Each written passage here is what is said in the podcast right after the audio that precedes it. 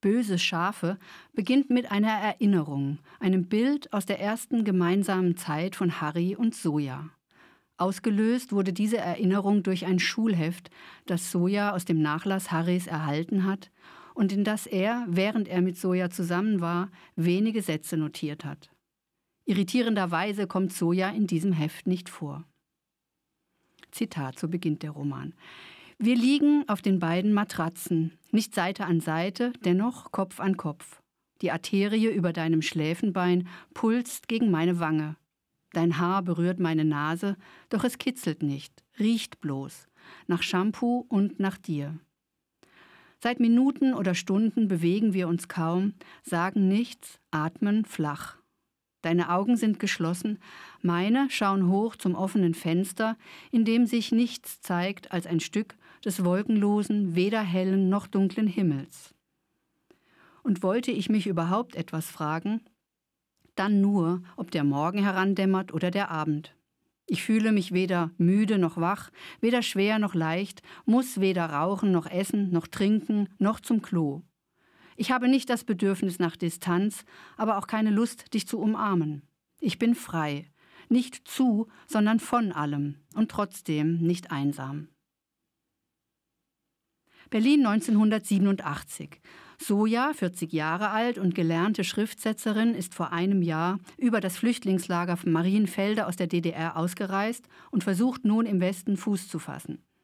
Sie beschreibt sich selbst als nichts Besonderes, lebt ein prekäres Leben in einer kleinen Wohnung in Moabit, ist bodenständig, manchmal etwas vulgär und trinkt zu viel. Den etwas jüngeren Ex-Knacki Harry lernt sie an einer Straßenecke kennen. Sie verbringen gemeinsam mit dessen Freund Benno einen missglückten Nachmittag in einem Café und treffen sich am Sonntag darauf in der gleichen Runde bei Soja zu Hause zum Spargelessen.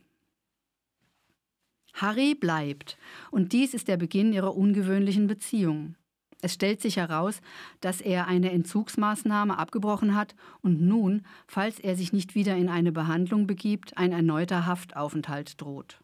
Um dies zu verhindern, setzt Soja alle Hebel in Bewegung, rekrutiert sogar ihre wenigen Freunde als Harrys Schutzengel, die es für ein Entzugsprogramm in einer strengen Einrichtung namens Triade braucht. Dies alles für einen Mann, dem sie nicht trauen kann, der ihr fremd bleibt und der sich ihr immer wieder entzieht.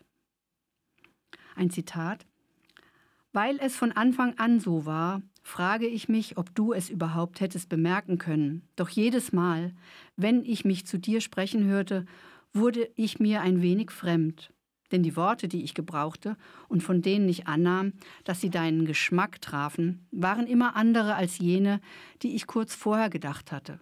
Ich übte eine Rolle, die mir gefiel, aber nicht lag. Ob du das durchschautest, mein falsches Spiel, trotzdem mochtest, das, Harry, wüsste ich gern, und nicht nur aus Eitelkeit. Die Autorin Katja Lange-Müller hat diesen Text als eine Art Briefroman angelegt einen Brief, den Soja an Harry, einen Toten, schreibt. Trotz des liebevollen Tons merkt man ihr die Bestürzung über ihre Abwesenheit in Harrys Notizen in jedem Satz an. Die Notizen selbst sind in kursiven Abschnitten abgedruckt, sodass man als Leserin diese Bestürzung ebenfalls empfindet. Eine der letzten Notizen Harrys erinnert verrückterweise an das Eingangszitat. Ich möchte nach Spanien. Nirgends ist es so schön wie auf Teneriffa. Ich sehe mich am Playa de los Cristianos im feinen grauen Sand liegen, zusammengerollt wie eine Viper. Die Sonne brennt herab und meine schuppige Haut, die dem Sand gleicht, trinkt sie. Ich bin allein, ringsum weder Feinde noch Beute. Ich muss mich nicht bewegen, nicht am Tag und nicht in der Nacht. Ich höre nichts, weder das Meer, noch Schiffe, noch Vögel, denn ich habe keine Ohren, kein Verlangen, außerdem nach Wärme. Mir kann es gar nicht warm genug sein und nicht still genug. Auch wenn die Sonne geht, ich bleibe liegen, grab mich vielleicht ein bisschen im Sand ein, der die Wärme lange hält. Aber die Sonne geht ja nicht, nur unter. Und morgen kommt sie wieder, und ich bin immer noch da. Böse Schafe ist ein Berlin-Roman, der nicht in den Hotspots der Hausbesetzerbewegung der 80er Jahre spielt, sondern an den unattraktiven Rändern der Stadt. Er kommt aus und erzählt von einer völlig anderen Zeit, von einem fremden Milieu, in dem nicht die Bars und Clubs in Kreuzberg die Hauptrolle spielen, sondern Eckkneipen und verstaubte Cafés. Vor allem aber ist er eine grandiose, traurige und unsentimentale Liebesgeschichte, die nicht gut endet. Eine Liebe, die bedingungslos ist, unvernünftig, hoffnungslos und vielleicht unerwidert und von der die Autorin mit großer Anteilnahme Witz und Charme erzählt. Das war der Roman von Katja Lange-Müller, Böse Schafe. Er ist 2007 erschienen. Seit 2009 gibt es ihn bei Fischer im Taschenbuch. Er kostet 15 Euro.